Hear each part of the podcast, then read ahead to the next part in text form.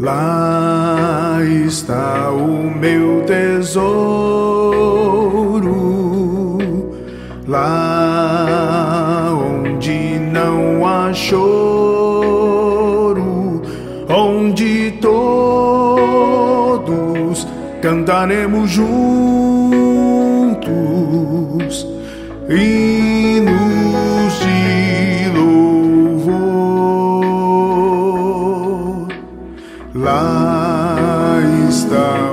Naquele tempo, um leproso chegou perto de Jesus e de joelhos pediu: Se queres, tem o poder de curar-me.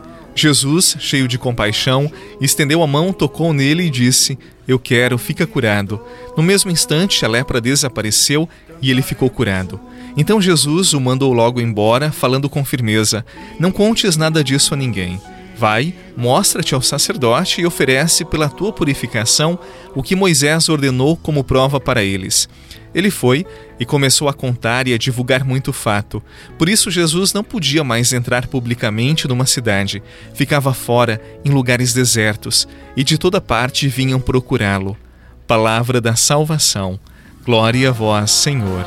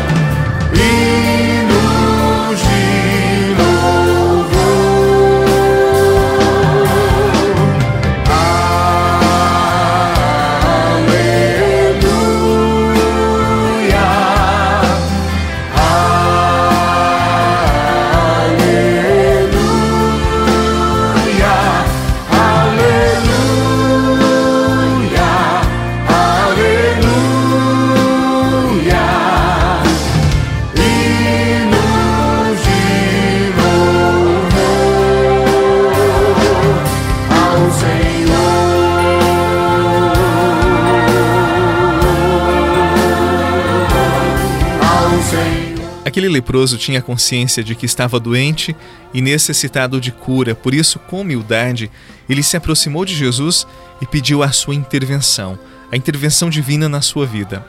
Podemos também ponderar que a lepra é o pecado que nos deixa impuros, que nos afasta da graça de Deus, e por isso nós precisamos reconhecer a nossa condição de enfermos e pedir a interferência, a ação de Jesus em nossa vida.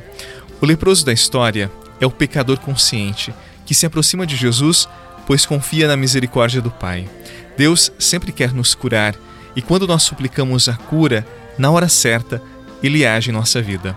Quando nós acreditamos, nós pedimos, nós suplicamos de coração e Ele realiza os prodígios, os milagres que necessitamos.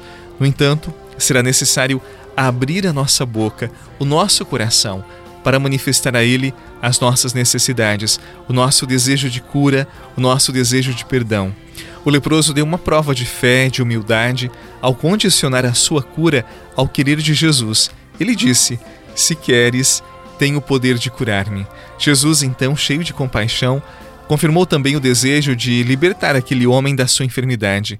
Aprendamos hoje: o querer de Deus está condicionado à sinceridade do nosso coração, ao nosso desejo interior verdadeiro de conversão, de mudança de vida, de abandonar o pecado para ter uma nova vida em Deus. Não nos esqueçamos desta verdade tão necessária. Assim a cura acontece fora, mas sobretudo dentro, onde mais precisamos da ação de Deus. Alô, fazia tanto tempo que eu não mais te procurava.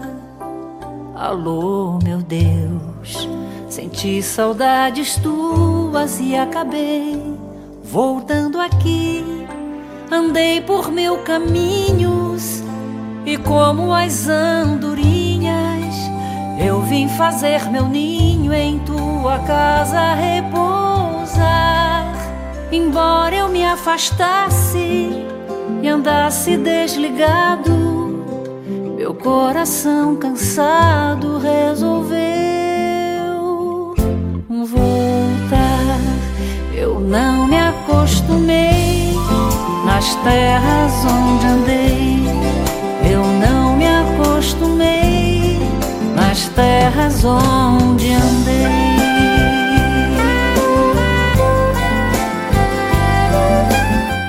Eu te convido hoje a rezar a oração de Santa Teresa de Calcutá. Ela rezava dizendo assim: Veja que bonito. Senhor, tu queres as minhas mãos para passar este dia ajudando os pobres e doentes necessitados? Senhor, eu hoje te dou as minhas mãos. Senhor, tu queres os meus pés para passar este dia visitando aqueles que têm necessidade de um amigo? Senhor, eu hoje te dou os meus pés. Senhor, tu queres a minha voz para passar este dia falando com aqueles que têm necessidades de palavras de amor? Senhor, hoje eu te dou a minha voz. Senhor, tu queres o meu coração para passar este dia amando cada ser humano só porque é um ser humano? Senhor, eu hoje te dou o meu coração. Que assim como Santa Teresa de Calcutá, entreguemos a Jesus todo o nosso ser, para que ele seja tudo em nós. E ele vai abençoar o seu dia. Em nome do Pai, do Filho e do Espírito Santo. Amém. Um abraço, paz no seu coração e até amanhã. Alô, meu Deus, fazia tanto tempo que eu não mais te procurava. Alô, meu Deus, senti saudades tuas e acabei voltando aqui. Gastei a minha herança você rezou com o Padre Eduardo Rocha, pároco da Catedral de Tubarão. Você pode acompanhar todos os dias pelo Spotify, Deezer, Castbox, Google Podcasts e YouTube. Basta procurar Oração da Manhã com o Padre Eduardo Rocha. E se preferir para receber pelo WhatsApp e Telegram, envie a palavra oração para 48 996 44 1433.